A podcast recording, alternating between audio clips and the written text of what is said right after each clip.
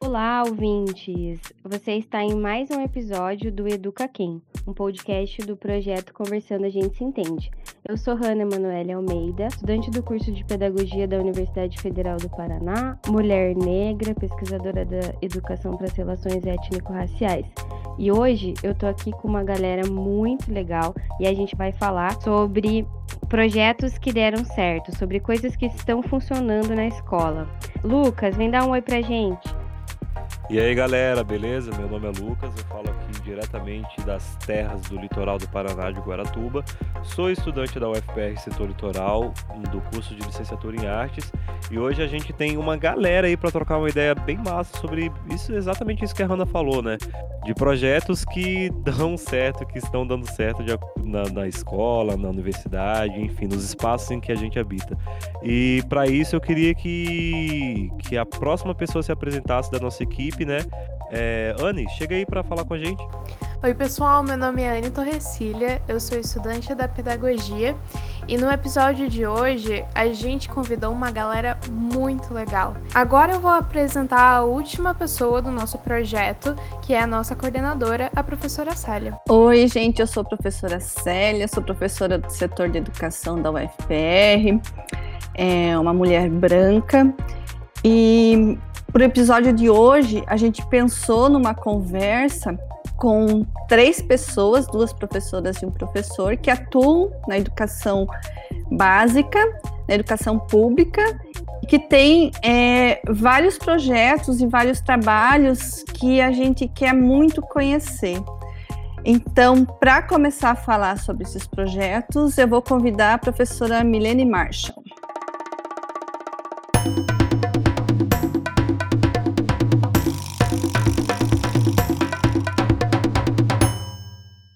Olá, pessoas. Meu nome é Milene. Eu sou professora da rede estadual, como já foi falado, todos somos, né? Eu trabalho na educação desde 1994, não consigo fazer as contas agora. Mas faz muitos anos eu já atuei é, nas séries iniciais, já trabalhei é, em direção de escola, inclusive. Mas a, o maior tempo de trabalho que eu tenho realmente é com ensino médio e ensino fundamental, séries finais moro num lugar, acho importante detalhar isso, que eu moro num lugar que você só chega se você quiser, porque não tem saída para lugar nenhum, é meio que o fim do caminho. E isso dá características bem, bem peculiares aqui em nossas, nossas turmas e nossa, nossa convivência. Seja bem-vinda, professora Milene. É, e agora eu gostaria de chamar aqui o professor Alan. Oi, pessoal. É um prazer estar com vocês aqui. Quero agradecer o convite. E aqui eu já estou achando engraçado que quando a, a, professora Milene se apresentou, ela falou que ela atua desde 94 e não sabe fazer as contas, né, no momento. Eu quero dizer que eu nasci em 93, então aqui eu, eu fiquei quietinho, mas eu consegui fazer essa conta que está próxima da minha idade, tá? Então vocês já podem perceber que eu não tenho tanta, tantos anos é, atuando, mas hoje é, eu estou na educação infantil, né? sou professor de educação infantil na rede municipal de Curitiba. Estou ali é, nessa, nessa, nessa missão há sete anos, né? Eu tenho magistério, fiz pedagogia pela Universidade Federal do Paraná. E agora estou em outro desafio também, que é o mestrado, né?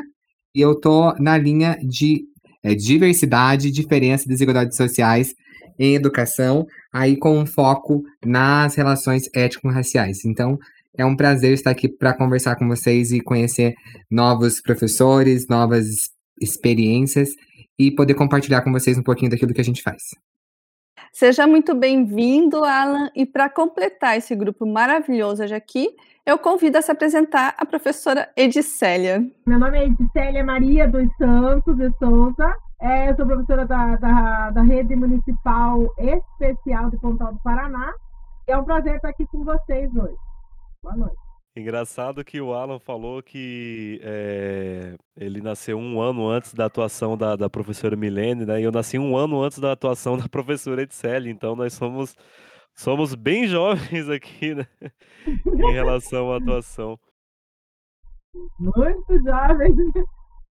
Nem vamos falar sobre isso, tá? Ó, é nós na fita. Então é isso, né? Vamos trocar essa ideia aí. Eu gostaria de começar, eu gostaria de começar, né? Vou devolver a palavra para a Ed, porque eu queria que ela explicasse um pouco qual o, o trabalho dela no- aqui no litoral, né? É, quais, quais foram aí as, as, os caminhos para que a gente pudesse fazer um projeto tão massa aí quanto que está que tá acontecendo em Pontal, que é o projeto Afrolip. E queria que a Edsel falasse um pouquinho mais sobre o que é o projeto Afrolip, né? Como ele se deu. E a partir daí a gente troca uma ideia, né? Enfim, complementa, eh, pergunta e vamos nessa. Fala aí, Ed. Então, o Afrolipe significa afrodescendente do litoral paranaense. Ele nasce a partir de uma pesquisa do, do, do meu doutorado. Eu sou pesquisadora da educação escolar quilombola, infantil quilombola. E eu, te, eu tinha o sonho de que o, o, a 10639 e 11645 ela seja realmente implementada, porque ela é falada, discutida, sonhada, mas implementada realmente ela não foi. Ela acontece em alguns espaços do ano, em alguns acontecimentos pedagógicos nas escolas, mas bem, de forma bem é, bloqueada, fragmentada. Ela não tem uma assim, né? Ela não tem uma, uma efetivação realmente de como ela tem que ser feita. A lei reza que você trabalhe os conteúdos de cultura brasileira e africana nas escolas, como, como é, conteúdo em todas as disciplinas durante o ano inteiro, não só é, no final do ano, em 20 de novembro. Então, o meu sonho é que ela seja realmente trabalhada, porque ela tem mais de 18 anos essa lei. Então, se ela fosse trabalhar a partir dos berçários, eu acho que nós estaríamos com uma criança, né, um adolescente aí, é, com 18 anos, né, já mais que adolescente, mas ele estaria já uma pessoa, é, um negro ou negra empoderado, com outra cabeça, com outra visão, suportando o, o racismo que é estrutural, que existe, que está aí, é, mas que ele, ele estaria hoje com uma outra visão. Então, a, pensando nisso, nós resolvemos criar, através do NEAB da, da Universidade Federal de Matinho, é, a gente é, resolveu fazer o projeto é, esse projeto, né, um projeto do ERER, que é a Educação das Relações Étnico-Raciais, nós começamos, a, juntamos o litoral todo, então eu, Lucas, Valéria, é, Débora, Caule, é, que é da CEPOL, então nós juntamos uma equipe que é, pensou nesse trabalho, né, de começar realmente a fazer um curso em educação étnico-racial para as professoras dos sete municípios do litoral. Então, nós fomos visitar os sete municípios, eu e o Lucas, e tivemos um bloqueio realmente assim horrível. Um impacto visual receptivo inesquecível, bruto. Que nós estivemos em todas as secretarias do litoral, nos sete municípios. E teve município que nem olhou para nós, não recebeu, é, nos tratou de forma terrível mesmo, sabe? Porque eram dois negros, né? Uma, uma mulher e um homem, né? Uma senhora e um rapaz jovem, trazendo para eles uma proposta de que as professoras pudessem estar participando do curso e que elas teriam acesso à, à universidade, elas fariam esse curso é, aos sábados, em seis meses, e elas estariam prontas, né? Assim, pelo menos é, com alguma informação sobre a educação das relações étnico-raciais a partir da, da educação infantil, começando lá na educação infantil, para que a gente tivesse um futuro, é, pelo menos, é, um pouco mais é, empoderado, porque a gente não acaba com o racismo, mas a gente consegue trazer as ações positivas para a gente estar é, convivendo, porque psicologicamente é muito triste, o pessoal tem, tem mais ou menos uma noção. Então nós gente, eu, hoje eu consigo falar sem chorar, mas nós sofremos demais, eu e o Lucas. Pessoas muito, muito ruins, sabe, que nos, nos trataram assim muito mal. Não, não temos tempo, não vamos receber, não nos interessa. E aí a gente né, fechou a, essa possibilidade de estar nessas secretarias, voltamos para a universidade e fomos até a, uma secretaria em Paranaguá. Em Paranaguá a gente foi recebido e a partir dali nós conseguimos uma van com a secretária de Educação no, no, é, em 2018 E essa, essa van ia pegando as professoras de Paranaguá e aquelas que estavam no ponto Antonina, e aí mais umas que vinham por Morrete, e aí nós conseguimos levar até a universidade. É, nós, nós tivemos é, mais ou menos, se eu não me engano, o Lucas pode depois confirmar, é, mais de 200 inscrições. E nós conseguimos é, trazer até o final do nosso curso 60 pessoas somente. Então, foi uma experiência muito, muito maravilhosa. As professoras vieram é, no presencial todo sábado, das 8 às 18, e, e nós trabalhamos demais. Nós conseguimos um café que a cidade, a, a, os pontos comerciais ali principais nos cederam, as traziam para nós, doavam para nós o café, o pão, o lanche da manhã, da tarde. Então a gente sofreu muito para trazer isso, para poder passar essa informação para as professoras que elas não têm na universidade. Não existe na grade uma, uma disciplina que fale efetivamente dessa, dessa questão é, étnico-racial desde lá dos berçários, né? cumprindo a 10.639 a 11.645, efetivamente. Então, foram aulas assim, gente, de sonho, que as professoras nunca tinham ouvido falar, nunca elas nunca tinham visto lá os exemplos de vídeos que a gente tem, as notícias do Gallagher, as, as proporções de morte de, de, negros e negras no Brasil. Então, assim, nós mostramos para elas e depois a gente distribuiu no final para cada uma uma caixa pedagógica com tudo que a gente pôde é, xerocar, que a gente pôde é, produzir, bonecas, abaiones, jogos, tudo que a gente pôde, a gente colocou numa sacolinha que a gente chamou de caixa pedagógica e a gente distribuiu para cada uma delas para levar. Foi um curso assim maravilhoso. E chegou ao fim, a gente não conseguiu mais é, fazer, é, dispunha de muito trabalho e a gente era apenas voluntário. Então, 2018 ficou lá, 19 passou, 20 a gente enfrentou essa pandemia, mas 21 de junho de 2021 nós conseguimos adentrar até a Secretaria de Educação do Control do Paraná.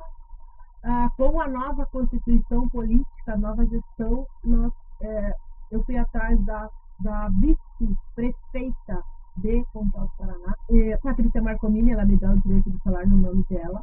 Ela me ouviu por uma hora e 26 minutos e alguns segundos. Quando eu parei de falar e chorar, ela disse: vai para a secretaria, leva o seu projeto, que você vai que você a, a secretária vai te receber. Gente, o sonho está sendo realizado de forma fantástica. Nós conseguimos uma sala, é uma sala que tem um canto, que gente, eu chamo de canto preto. E lá estão os materiais que eu trabalho. É, eu consegui com o Lucas e, e a nossa equipe do ERES, antiga, e mais três pessoas que estão conosco, estamos realizando o trabalho um sonho fantástico, porque é a primeira prefeitura brasileira que deixa uma negra adentrar, que dá um espaço para ela no litoral, para ela trabalhar esse projeto. E esse projeto, ele vai desde os berçários até o quinto ano. Nós abrimos o curso, né, o curso ERES, ele é online, que tem as nossas lives duas vezes por mês, nós temos lá ah, mais ou menos é, mais de 50 pessoas inscritas. Os inscritos, inscritos são os professores, são os pedagogos, são os diretores, são o pessoal dos serviços gerais, pessoal da saúde, enfim, quem quiser. O curso é para Pontal do Paraná, para que a gente tenha multiplicadores da igualdade racial em Pontal do Paraná. Essa experiência com a Herrera, ela foi bem, foi, foi bem interessante, né? Em 2018 ali, ela foi bem, bem marcante, assim, pra gente, porque foi bem isso que a Sérgio falou, né? A gente, a gente enfrentou, atravessou os processos aí de uma forma mais, mais bruta aí, de uma discriminação racial, né? Do, de, de, como eu disse no episódio com o Gabriel, né? De um racismo tácito ali, daquela coisa do não dito. Então isso foi experimentado de uma forma muito muito presente, assim, na real, né? Não dito, mas a gente, a gente tá ligado. É, mas eu queria saber, eu queria saber do, do Alan, se ele tem se ele tem algum projeto nesse sentido, se ele, se ele trampa com, com, com a 10639, 11645, enfim, quais são as experiências dele no, no, no colégio em que ele atua, por favor. Bom, pessoal, eu aqui é, também não conhecia o, o, o, projeto, né, as propostas da professora Edicélia. Estou aqui com muita vontade, querendo pedir remoção para o litoral, para poder conhecer e para é, experimentar esse movimento todo. Eu sou um pesquisador iniciante nas discussões de relações étnico-raciais, né? Eu tenho aí algumas marcas na minha história que, enquanto, por exemplo, na quando eu estava na faculdade, eu não quis fazer disciplina optativa que discutisse relações étnico-raciais. E nos anos finais, ali na hora de fazer o TCC, uma amiga me perguntou: Alan, você vai discutir é, as relações étnico-raciais no, teu no teu TCC? E eu falei: não, não, não vou discutir. Daí ela falou: então você vai discutir gênero? Eu falei: não, não vou discutir também, né? E porque é negro, sou negro e, e sou gay, então é, ali teve essa tensão, sabe? Mas eram posicionamentos que eu não queria assumir e nem tomar. Então, durante toda a minha época de graduação, eu não assumi esses posicionamentos, eu não entrei nesses debates e nessas temáticas, né? Só foi depois de muito tempo que algumas questões vieram à tona, isso muito um processo de autoconhecimento, né? É, eu lembro também que quando eu estava no ensino, no ensino fundamental, e aí tive a oportunidade de ir para o médio, tinha que fazer uma prova, né? Para entrar no ensino, no ensino médio no colégio que eu queria, e tinha uma questão de cotas, né? Eu poderia participar pelas cotas, eu não quis, porque eu achava que eu ficaria numa sala só com negros, e pra, aquilo para mim, naquele momento, era um problema. Enfim, é, nesse processo de autoconhecimento, que um dia a terapeuta me perguntou, Alan, você acha que você é racista? Né? E aí eu comecei a questionar e a refletir sobre tantas é, situações que vivenciei, essas situações na graduação, e aí que foram desencadeando interesse para pesquisar sobre este assunto, para estar mais próximo desse assunto e assim começar a é, realizar é, atividades é, específicas. Então, agora que estou na linha de pesquisa que discute exatamente essa temática, isso tem me incomodado muito, né? E eu percebo na, na minha trajetória como professor os pouquíssimos trabalhos que a, desempenhei né? Geralmente eram mais na data de, da conscientização, conscientização negra e os pouquíssimos trabalhos que os meus colegas professores também desempenharam. Hoje, ainda na unidade que eu estou, eu não vejo essa realidade. Eu tenho que é, autores negros e eu passo a passo aí é, de iniciante, né? Começando essa fase de exploração, né? Então, eu comprei alguns livros é, com personagens negros agora, levei para as crianças, eu levei já imagens é, de pessoas, né, representantes aí que estão é, mais em, à tona na mídia, que são negros, que são artistas, são é, escritores, que são músicos, que são atores, é, para ver como as crianças reagiriam. Eu tenho anotado as observações dos pequenos, né? É, eu pude, tive uma experiência esses dias que a gente falava sobre o cabelo, né? Porque era a temática que o livro estava trazendo. E eu percebi que uma criança que era negra, ela colocou uma touca na hora, né? O capuz, assim, sabe? E ela ficou desconfortável com a, com a temática. Então eu percebo a urgência, a necessidade de, de realmente estarmos discutindo esses temas nas salas e principalmente desde os berçários, né? Eu tenho uma turma de pré, então é a minha necessidade no momento. Então as minhas ações têm sido nisso, né? Eu tenho é, pouco a pouco explorado e tentado é, trazer de uma maneira mais eficaz essas temáticas. Eu queria voltar ali e dizer para a professora Ed que se sinta abraçada nesse momento que Fiquei emocionada junto com ela, porque aqui em Curitiba a gente faz um trabalho no grupo de estudos EREA, coordenado pela professora Lucimar Rosa Dias, um projeto parecido. A gente trabalha com oficinas, professora Ed. Eu sinto a mesma coisa quando eu estou ali, né, presencialmente ou online, com as professoras, com os estudantes, é, quando a gente termina ali um, um, um, curso, quando a gente faz essa troca, esse, é, essa partilha mesmo, quando eles trazem é, as, as questões do dia a dia de sala de aula e a gente conversa, eu, eu senti aqui também esse, esse quentinho no coração ali, é, porque é muito gratificante a gente poder conseguir fazer isso e conseguir ver que as pessoas entenderam o que a gente está falando, que as pessoas é, se tiveram, né, se atentaram às práticas que, que faziam. Nossa, peraí, olha, fazia isso ou é, nossa, é, a gente tem várias, várias reações, né? É, a Prof. e o Lucas falaram no começo dessa questão da discriminação. A gente já teve, por exemplo, nos nossos cursos, professoras que se levantaram e saíram e falaram que ah, o que você está falando não tem nada a ver. É, uma vez uma professora disse para mim aonde se aonde eu morava tinha racismo, eu tinha que resolver isso na minha cidade, eu não tinha que ir lá falar isso na cidade dela. Então eu fiquei muito tocada com essa fala. É, acredito que tenho certeza que é um projeto que, que ainda vai acontecer por muito tempo. Queria também me colocar em nome do EREA à disposição para a gente ter aí um, uma parceria, fazer essa troca.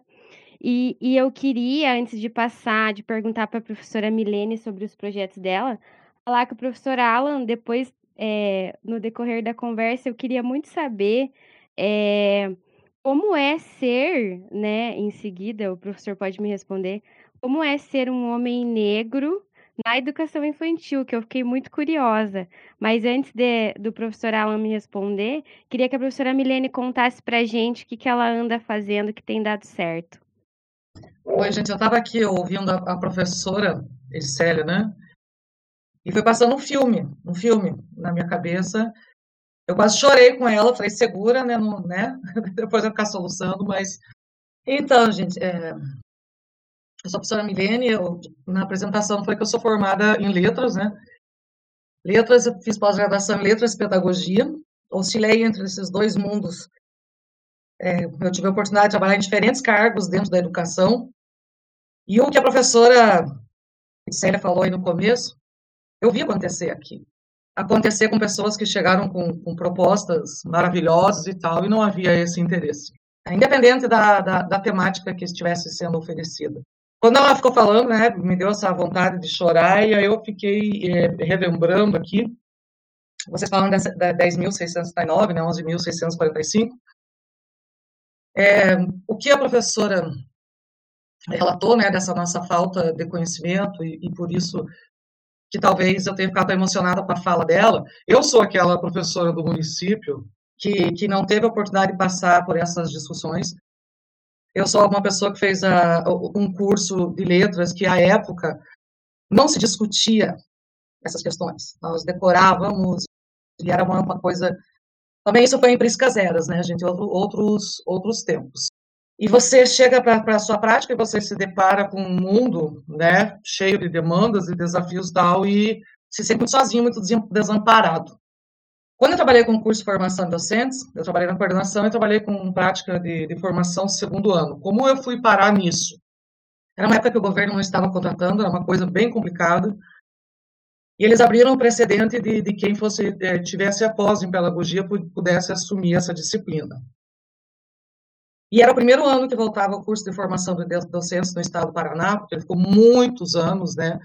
Chamava magistério, né, professora Célia? Sim. e aí ele foi extinto, ele ficou só em 14 colégios no Paraná.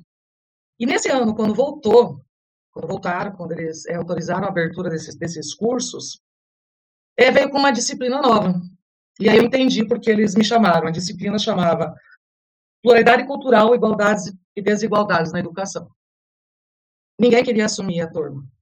Ninguém queria, porque tinha uma ementa bem superficial. É, eu acabei é, assumindo essa turma.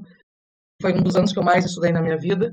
Ele abriu meus olhos, é, porque nós não temos os olhos abertos para muitas questões, né? Na nossa formação não foi discutida, hoje eu percebo já uma diferença. E acaba sendo uma luta muito, muito é, solitária e por muitas vezes por conta da demanda de trabalho e outras questões e tal, não são todos os colegas que estão atuando na escola, não, não somos todos nós que estamos numa fase da vida, numa fase da formação ou de possibilidades, que nesse naquele momento agora gente vou vou vou estudar porque eu preciso entender isso Muitas vezes a rotina é tão massacrante, eu tinha colegas que tinham 60 horas de aula, acho que hoje não é nem permitido mais isso. E quando a professora falou que a intenção dela é que essa lei, né, que, que, que temos na lei, seja, chegue mesmo onde tem que chegar. E aí eu me vi no Alan, com, com, toda a trajetória dele, e agora, né, estudando, e me parece um mundo novo se abrindo. Né? Você começa a prestar atenção em coisas que você não via, e isso é, é, é uma coisa é, profissional, pessoal, vai havendo uma, uma revisão de valores e de, de entendimentos que, a partir do momento que eu, eu, eu, entrei ali, comecei a trabalhar com essa disciplina, eu me transformei como pessoa. Inclusive, hoje eu acredito que eu seja uma pessoa menos pior, uma mãe menos pior, ou uma professora menos pior, porque nesses estudos, né, várias questões, questões de gênero, questão indígena, a questão da educação especial, várias questões que, que eram discutidas, e, e, a cada tema que eu tinha que estudar, ia vendo, meus olhos iam abrindo mais para mais detalhes, para mais coisas tem tantas coisas nessas falas de vocês, né? Quando a Edicélia contou o seu relato e ela se emocionou, eu fico imaginando, né, o que é essa, essa, essa coisa de acreditar num trabalho, organizar esse trabalho, e nas secretarias de educação que tem a obrigação de ofertar esse trabalho, e ter uma série de impedimentos e negativas, e inclusive não ser recebida, tem um efeito muito grande nesse nosso desejo de fazer as coisas, né? Eu já trabalhei em Secretaria de Educação, então é, é, é quando, quando não se tem o interesse, tem estratégias para dizer que não se tem o interesse, né? E uma delas é não ter horário para marcar para receber, ou vou passar para a equipe, ver o que a equipe decide, nunca dar um retorno, né? Então são estratégias que não dizem abertamente que não, mas que a gente sabe que lá no final das contas não vai, ser, não vai haver resposta que sim, né? Como a escola, essa maneira da escola funcionar,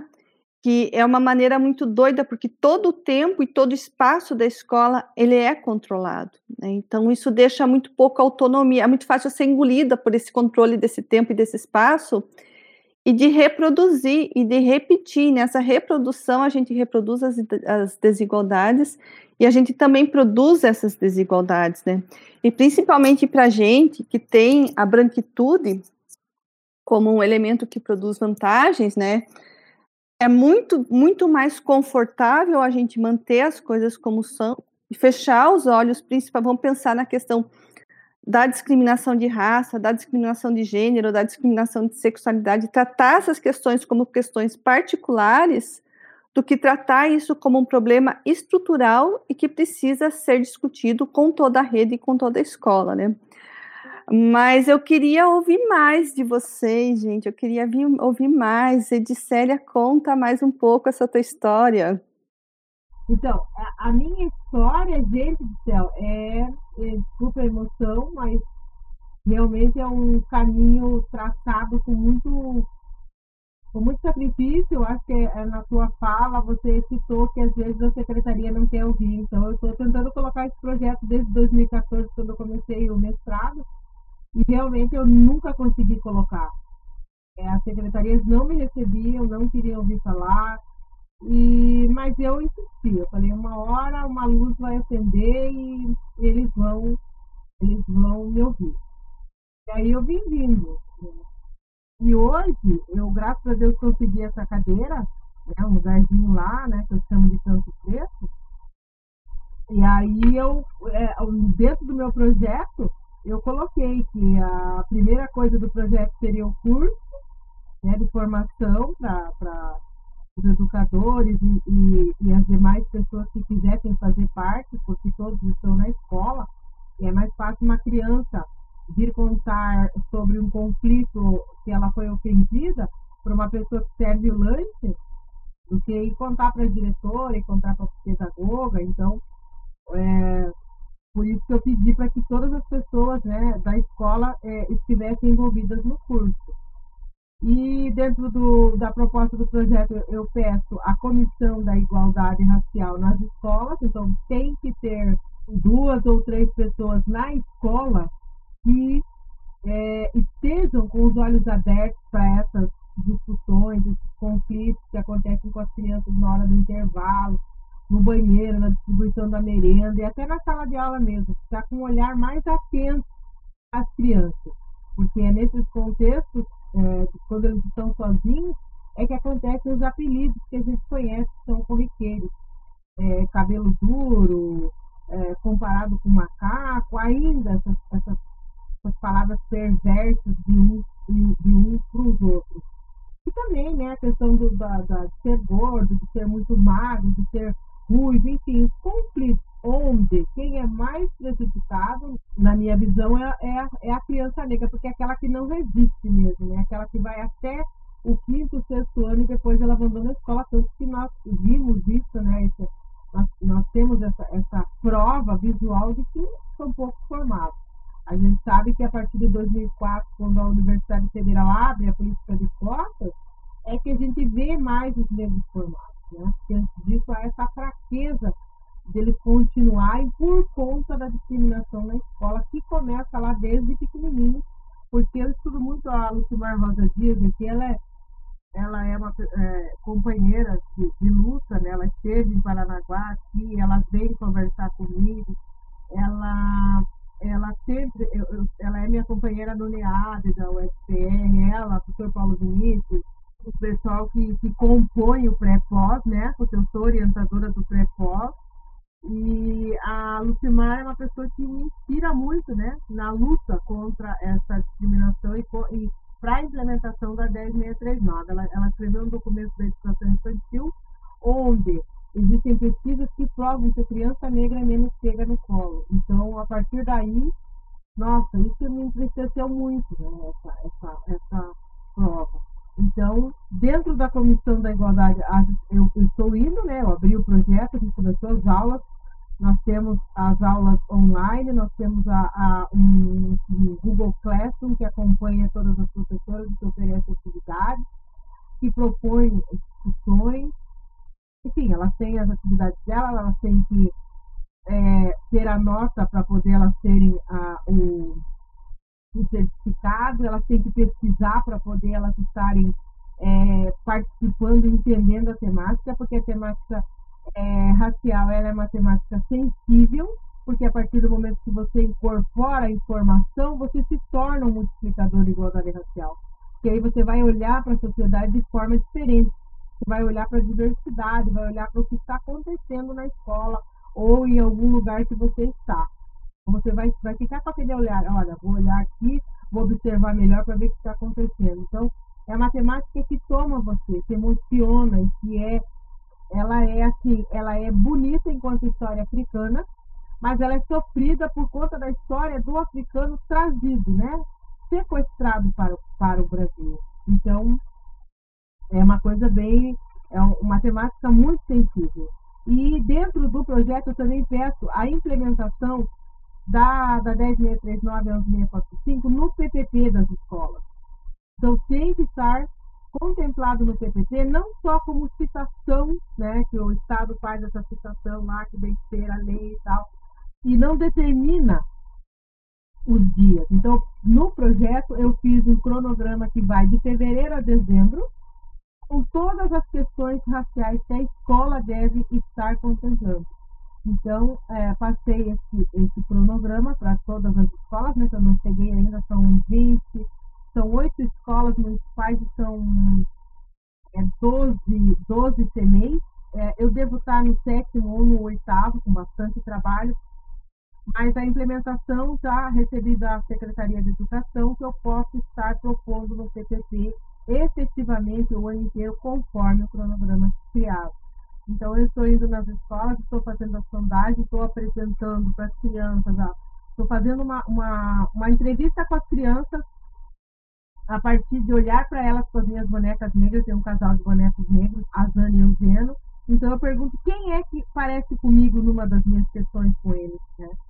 E hoje eu tive uma experiência de uma criança negra é, que não vinha, não vinha. Eu perguntava quem que era parecido comigo, com o meu cabelo, com a minha cor de pele, ele não vinha, não vinha, sabe? Aquilo foi me enchendo de tristeza, de emoção, chorei, é, não deixei perceber por causa da máscara, limpando o rosto, até que no final, quando eu disse que eu ia embora, né, ele veio e subiu no meu colo e me abraçou. Então ele estava olhando para mim, ele estava percebendo que era parecido comigo, ele estava percebendo que tinha alguma coisa em mim que, que era igual a ele, mas ele não queria, estava se negando. Ele tem seis anos de idade, fiquei assim, muito emocionada, mas também com mais garra e mais vontade de trabalhar, porque com seis anos que ele está se negando, então nós precisamos trabalhar. A, a partir das creches nós temos que trabalhar para quando ele tiver seis anos ele realmente já tenha essa, esse empoderamento, né, essa, esse orgulho de ser quem ele é. E, então, isso, graças a Deus, eu consegui, né, graças à Secretaria de Educação. Então, é uma coisa que eu vou vigiar. Todo mês eu vou estar nas escolas. Eu consegui um transporte para me levar na escola, para me buscar, entendeu? Um respeito muito grande pela minha pessoa, que eu nunca tive. A recepção das, das, das, das diretoras, uma, uma uma recepção diferente por conta daquilo do projeto, tá? E daquilo que eu represento dentro da secretaria. Então, assim, eu estou muito contente. Eu sei que, que vai ser difícil, mas eu estou chegando onde eu quero. Claro que tem professores que não aderem ao curso, que não querem, que não gostam de pesquisar. Mas eu estou indo perto, eu estou puxando um por um, eu estou transformando em multiplicador da igualdade racial. Nós precisamos, nós precisamos que o mundo melhore, que as nossas crianças, tanto negras quanto ruivas, quanto gordas, quanto magras, que elas estejam dentro de um contexto que elas tenham é, oportunidade de ser quem elas são e de gostarem delas como elas são. E olhar para os outros de forma também diferente. Nós somos diferentes. Mas como eu faço para elas também, eu levo um pacote de pirulito, dou para cada um um pirulito. Olha, a gente é igual quando a gente sente o gosto dessa degustação desse pirulito maravilhoso. Mas a nossa pele é diferente, o nosso cabelo é, mas nós temos questões que somos iguais. Enfim, a criança é maravilhosa. Eu sou meio complicada, assim, né? É, mas a criança é maravilhosa. Se você puder ensiná-la a amar, né? Como diz o, o, o Mandela, a gente consegue, tá? E eu tenho uns, planos, assim, para o Afrolip também no final do ano agora.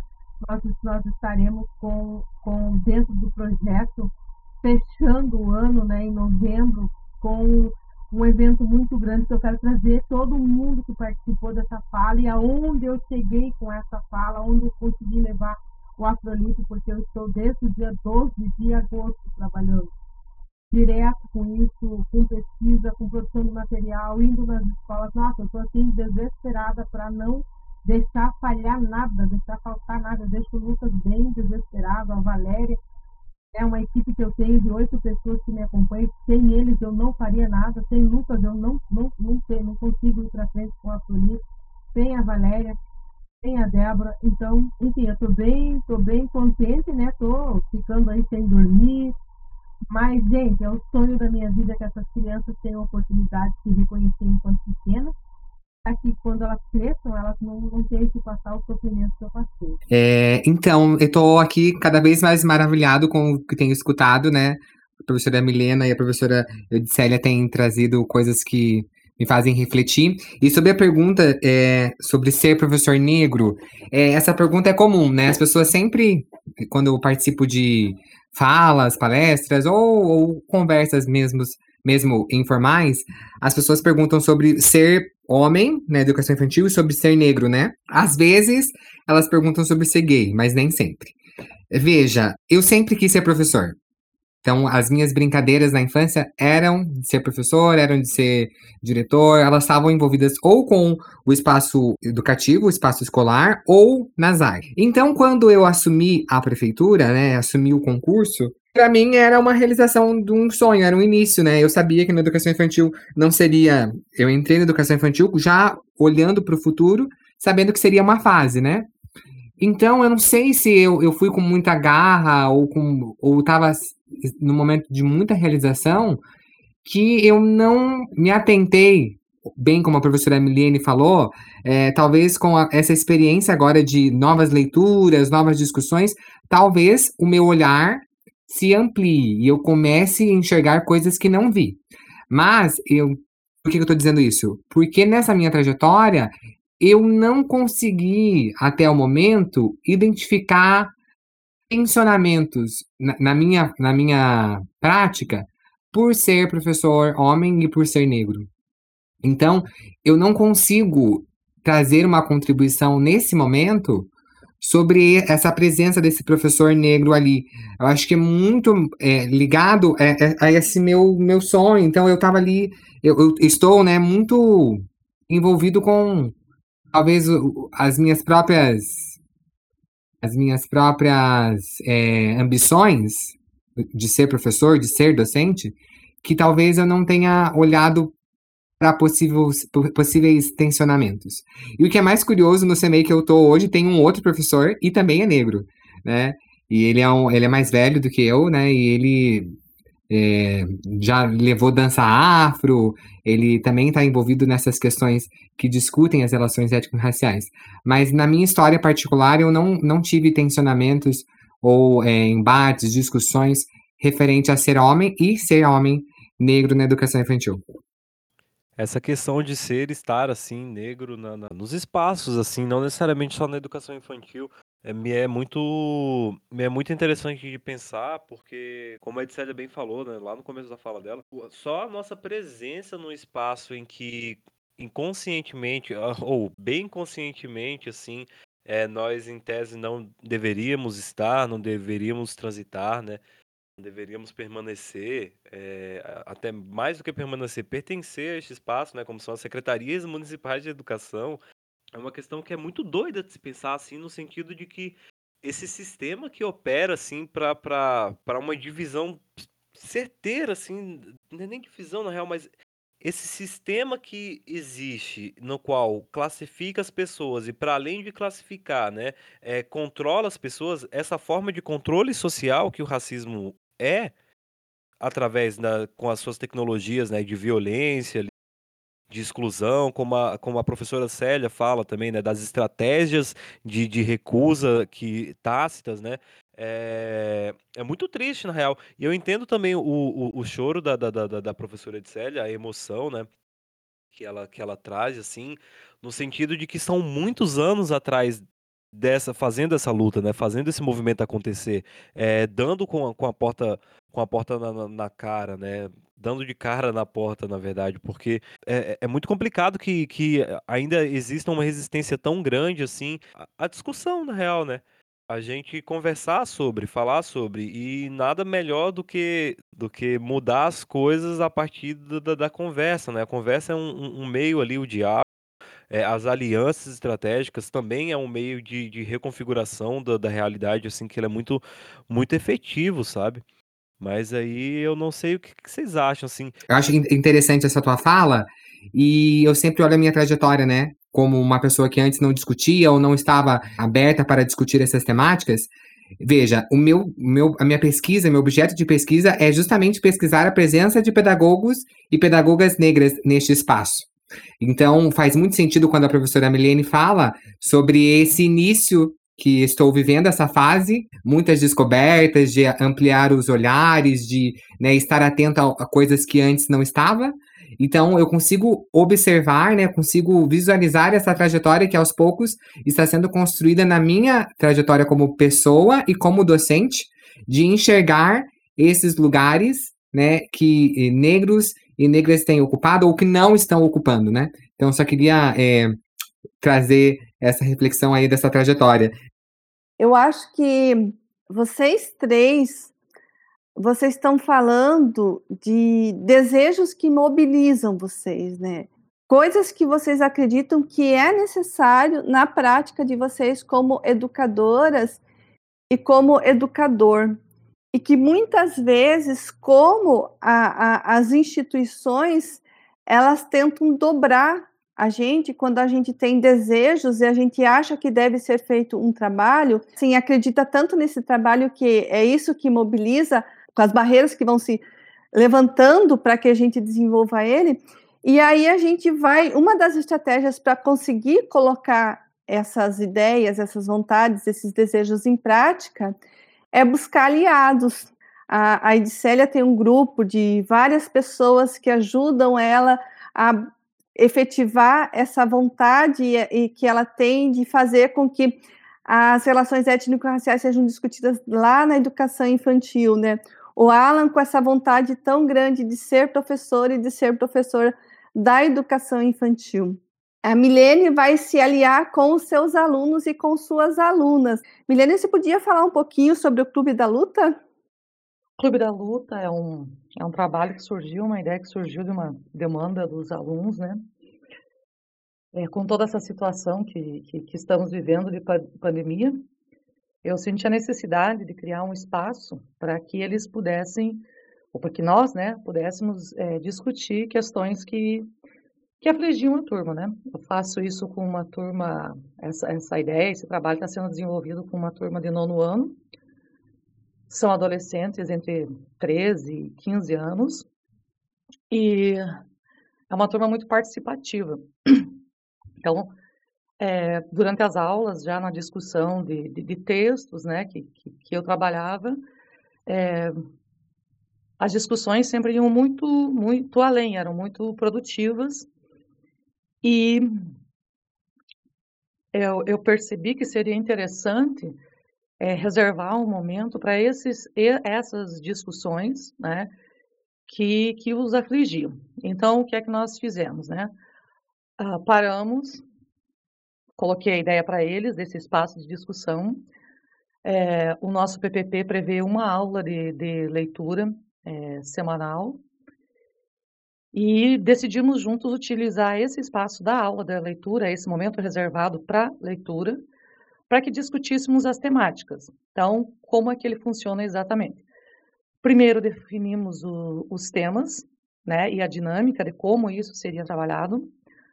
Após isso, montamos um cronograma e no desenrolado, o desenrolado trabalho, é, eles foram é, eles mesmos montaram equipes de, de discussão por afinidade de tema, elencaram os temas. Ah, antes do, do dia do Clube da Luta, do, do, da atividade em si, eu reúno com, a, com as equipes, é, sugiro textos, links, vídeos, enfim, né, uma diversidade de, de, de material eles trazem material que eles pesquisaram, nós organizamos isso, eu os ajudo com isso. E o, o dia do, do debate, a, tem, eu tenho eu encaminho e aí eu tenho o grupo que, que ajuda a conduzir essas discussões, né? Para que eles também sejam protagonistas dessas discussões. Também temos convidados, né? Já passaram é, colegas professores de, de de história, que vieram trabalhar temáticas. É, uma colega psicóloga também veio conversar por conta de demandas é, que surgiram, né? Muitos, muitos alunos é, colocaram a angústia do tempo em pandemia, né? E os conflitos familiares que, que surgiram, né? Com toda essa situação nova que estamos vivendo. Então, basicamente, é um espaço para discussão, para socializar as angústias, para aprender um pouco também, para aprender a ouvir, para aprender a ouvir, para aprender a respeitar a fala do outro, para conseguir se colocar no lugar do outro. E percebo que desde que, que, que o clube começou a, a, funcionar efetivamente, vamos dizer assim, mais unida e, mais é, atenta, com um olhar mais aguçado para as questões que, que nos cercam percebo que as pesquisas que eles fazem para trazem para nossa discussão estão é, ficando a cada dia mais apuradas, mais sensíveis. É, percebo que há um, uma, uma preocupação bastante grande da, da turma de, de fazer com que os colegas, o grupo na, que comanda a discussão do dia, de fazer com que os colegas participem e se sintam à vontade para falar. Então tem sido uma ideia, uma, um, um, trabalho que tem sido muito, muito gratificante mesmo. É, pretendo levar para outras turmas, né? Considero esse um projeto piloto e também é, para os anos que se seguem, né? Creio que um espaço de discussão onde se possa argumentar, onde se possa ouvir, onde se possa falar. Espaços de fala são tão reduzidos em nossa realidade aqui é, que considero que esse, esse clube está fazendo muita coisa boa, muita coisa interessante. Ok? Grata pelo convite.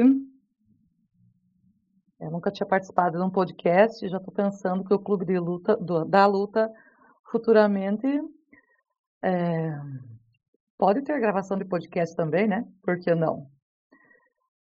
Um abraço, povo. Valeu pela oportunidade.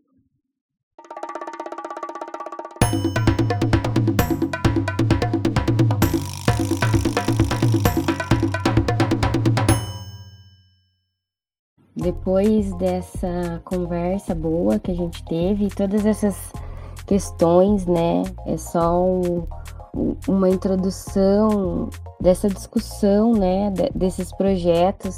Isso que a, essa fala da professora Milene agora no final, acho que é bem perfeito para terminar o que a gente está conversando, porque são tempos difíceis, mas a gente precisa continuar tentando e fazendo essas redes, que é o que a gente tentou fazer hoje, né?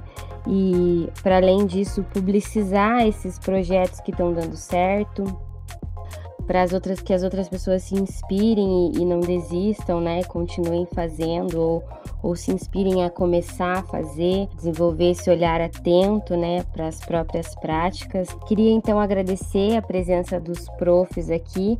Queria que vocês se despedissem da nossa audiência, por gentileza. Então eu quero agradecer a oportunidade de estar aqui. Como a professora Edicélia disse, a nossa estreia, eu também é meu primeiro podcast. E adorei, eu escuto o podcast. Muito contente por ter feito esse hoje. Acho que são discussões bem relevantes, né?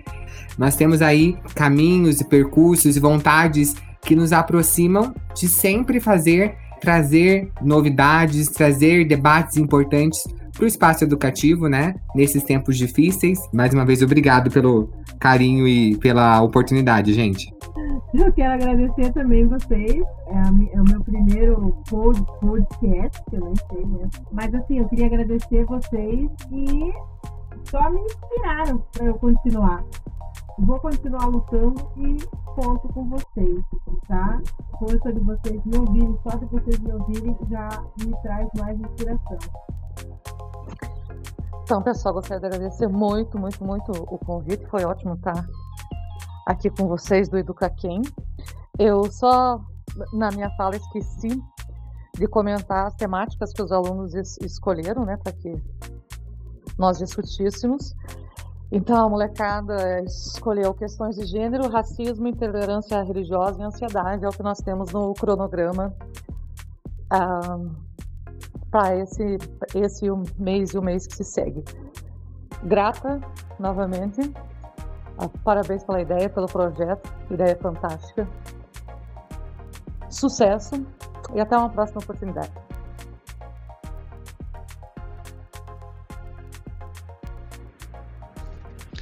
Eu quero agradecer a Edicélia, o Alan e a Milene por compartilhar com a gente essas experiências tão é, potentes e pela generosidade de compartilhar também seu tempo em meio a tantas atividades. Eu sei que vocês desenvolvem muitas coisas, trabalham muito, então muito obrigada por estarem aqui conosco. E também agradecer à equipe do projeto Educa Quem, que é uma equipe fantástica e que transforma as ideias em realidade. Show de bola, então é isso, muito massa aí. Queria agradecer a todo mundo que participou, a professora Célia, a professora Edicélia, a professora Milênia, prof... ao professor Alan, a professora Hanna, a professora Anne, que tá quase professora, enfim. Mas é isso, eu acho que o episódio de hoje foi bem bacana, a gente trocou uma ideia bem massa aí sobre, sobre a, as, as coisas que estão dando certo, né? E Hanna, você quer dar aquelas últimas palavras aí para fechar o episódio daquele jeito? Valeu! Nossa, muito bom, né? A gente sai inspirado depois de ouvir tantas coisas que estão funcionando, tantas condutas que estão sendo transformadas e revisitadas. Então, só quero agradecer aos nossos convidados, a professora Célia. É, agradecer quem ouviu até aqui. Quero fazer uma última, um último pedacinho aqui com o Lucas. Lucas, qual que é a sua dica cultural? Fala aí no bate-volta. Minha dica cultural de hoje é o filme Marighella, do diretor Wagner Moura. É uma atuação sensacional do seu Jorge aí, ressalta os tempos aí da, da da, da, da resistência à, sombria ditadura militar aí que atravessou o país durante alguns bons anos, assim, que, enfim, a, o fantasma nos ronda até hoje. E é isso, assistam Guerra. É um filme muito massa, dando uma procuradinha na internet, dá boa pra ver. E você, Rano, o que, que você tem para nós hoje? Hoje a minha dica é um livro que eu é, gostei muito, que chama E Eu Não Sou Uma Mulher, da Bell Hooks. Estou numa fase que eu quero comprar todos os livros da Bell Hooks. Indico muito a leitura de mulheres negras, sempre bato nessa tecla aqui né, nesse podcast. Então é E Eu Não Sou Uma Mulher, da Bell Hooks. Então, para fechar, muito obrigada a você que ouviu até aqui. O podcast Educa Quem é resultado do projeto de extensão Conversando a Gente Se Entende, que tem o apoio da PROEC, que é a Pró-Reitoria de Cultura e Extensão da Universidade Federal do Paraná, e da Fundação Araucária. Termino com Educa Quem? Educa Todo Mundo. Valeu, até a próxima!